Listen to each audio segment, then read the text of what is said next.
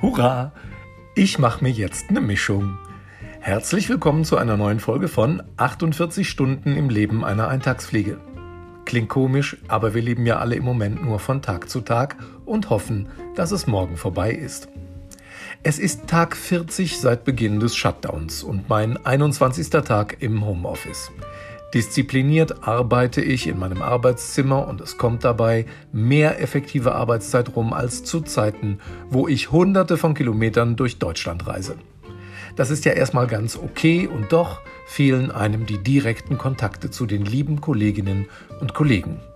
Ja, es fehlen mir sogar die morgendlichen Staus auf der Autobahn, wenn ich für die lächerlichen 90 Kilometer von Rheinbach nach Düsseldorf drei Stunden und 20 Minuten brauche obwohl das Navi mir bei der Abfahrt noch mitteilt, dass ich für die Strecke nur eine Stunde 26 brauche.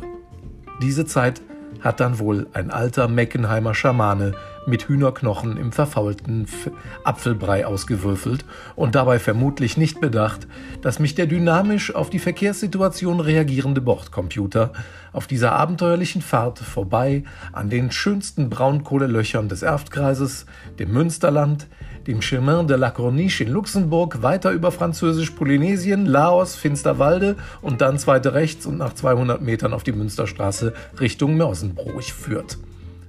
Der frühzeitige Stau zwischen Küche und Arbeitszimmer ist dabei vergleichsweise überschaubar.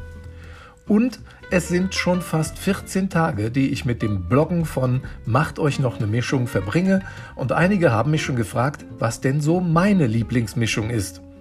Nun, weil Wochenende ist und das Wetter so prima, empfehle ich eine leichte und sommerlich fruchtige Mixtur aus 3 Zentiliter Gin, 1 Zentiliter Aprikot Brandy, 1 Zentiliter Cointreau, 5 Zentiliter Ananassaft und 5 Zentiliter Maracuja-Saft.